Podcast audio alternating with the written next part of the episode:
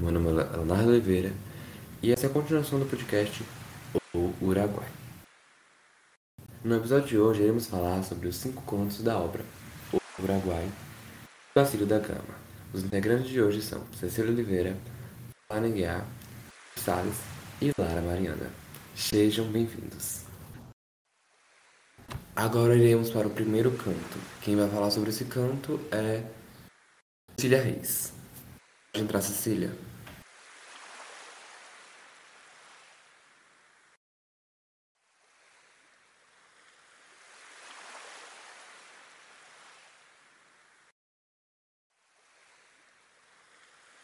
Bom dia. No primeiro conto, o capitão conta que ganhou, mesmo antes de batalhar. A tropa espanhola ficou com dúvidas sobre o tratado e, depois de descobrir os planos dos jesuítas, decidem seguir a luta e houve a apresentação das tropas ao Catania. No banquete contra, contam os motivos da guerra, a desobediência dos jesuítas sobre os indígenas. Os portugueses ficaram, mas logo depois que foram, houve uma enchente e eles moraram dois meses nas águas. Obrigado pela fala, Cecília. Prazer ter, ter você aqui. Agora iremos para o segundo canto. Para falar sobre esse canto, eu chamo Lara Mariana. Seja bem-vinda, Lara.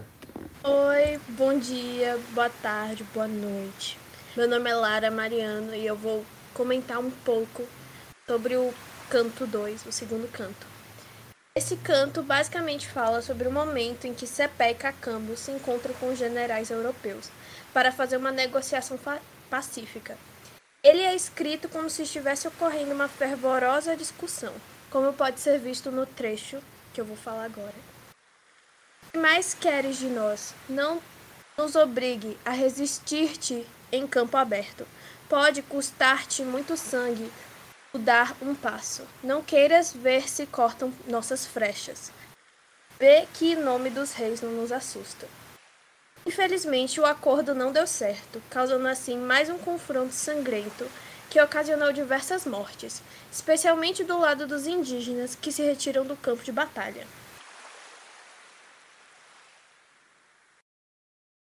Obrigado, Lara, pela fala. Um prazer ter você aqui hoje. Para falar sobre o canto 3, eu chamo Caroline Guiar. Pode entrar, Carol. Oi, gente, tudo bem? É, eu vou dar o contexto do que aconteceu no canto 3, que é o seguinte. Os espiões indígenas, eles perseguem o exército português e espanhol para assim eles terem uma noção de seus movimentos. Depois, os indígenas usaram uma estratégia chamada terra arrastada, que consiste em queimar o território por onde passam, deixando sem comida nem água para prejudicar o exército inimigo. Mudando a narrativa, a gente vê como Cacambo se encontrava após perder seu grande amigo Sapé, Cepé, tendo pesadelos e visões de seu amigo mandando ele fugir. Em um outro momento, o Cacambo ateia fogo em um acampamento inimigo e foge conseguindo uma vitória contra eles. Por conta disso, o padre Balda manda matá-lo, pois contava com sua derrota para que seu filho sacrílego, Baldeta, pudesse ser o homem a ocupar o lugar de Cacambo e casar-se com Lindóia. Para então ele se tornar o chefe indígena, né? É, Cacambo morre, sem ao menos poder se despedir de sua amada, e devido a isso, Lindóia entra em um profundo estado de melancolia e vai procurar a feiticeira Tanajura e revela a cena em que Lisboa é destruída, mas Portugal consegue se reerguer. Ela também fala que o mar iria levar os jesuítas de Portugal. Lindóia, ainda sofrendo muito, volta para a aldeia onde está sendo organizada o seu casamento forçado com Baldeta. Obrigado pela fala, Carol. Foi um prazer ter você aqui. Por nada, Léo. Até a próxima.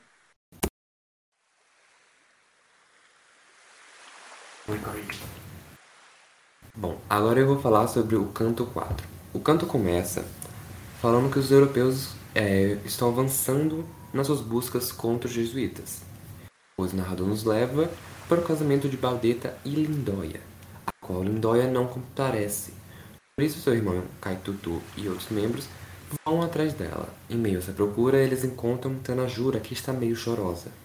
E nisso vem dos trechos que eu acho muito incrível, que é Frio susto corre pelas veias de Caitutu, que deixa os seus no campo. E a irmã, por entre as sombras do alvoredo, busca com a vista, e teme de encontrá-la.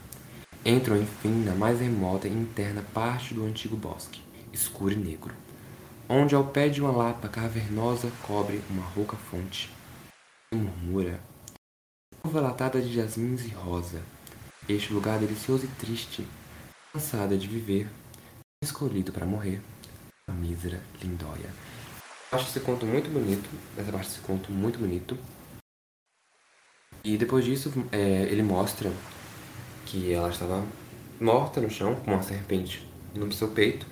Kaitutu ainda tenta tirar a serpente, porém a serpente já havia mordido Lindóia. Após isso, eles descobrem que está vindo uma investida europeia para cima deles. Então por isso eles decidem queimar toda a vila. E antes disso, eles pegam e amarram Tanajura e deixam ela para morrer queimada, pois eles a culparam pela morte da Lindóia.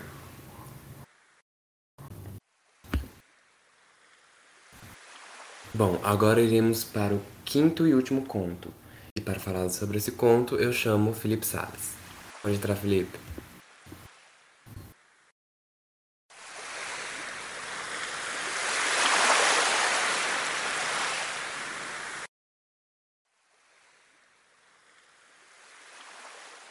E aí galera, tudo bem com vocês? É hoje eu vou comentar um pouco sobre o quinto canto do, da, da carta Uruguai. Então, continuando essa, essa série que a gente está fazendo, né? São cinco, são cinco contos. Eu, eu vou fechar essa série agora. Então, é, é nesse momento, as tropas europeias alcançam os, os indígenas e começam a dizimar a população. Nesse momento, a história relata que, o, que os jesuítas é, começam a fugir e então os europeus, depois de, convencer, de convencer os índios de lutar por, é, por esta causa, eles fogem e deixam os índios para morrer.